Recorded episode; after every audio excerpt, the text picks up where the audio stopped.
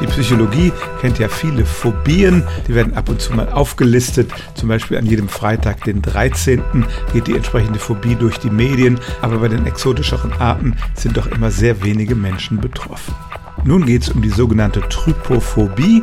Sie gab es vor 20 Jahren noch gar nicht, hat sich im Internet weiter verbreitet und darunter scheinen tatsächlich viele Menschen zu leiden. Was bereitet denen Unwohlsein?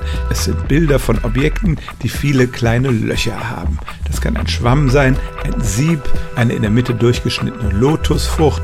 Es geht immer um Objekte, die kleine Löcher haben, die dicht an dicht in einem unregelmäßigen Muster angeordnet sind. Die Sache ist noch keine offiziell anerkannte Krankheit. Auch der Begriff Trypophobie wurde in einem Internetforum geprägt. Aber der Anblick dieser Bilder scheint doch bei erstaunlich vielen Menschen Unwohlsein oder auch Schweißausbrüche auszulösen. In einer Untersuchung waren es tatsächlich 16 Prozent aller Menschen, also jeder Sechste. Und damit käme diese Phobie doppelt so häufig vor wie die altbekannte Klaustrophobie.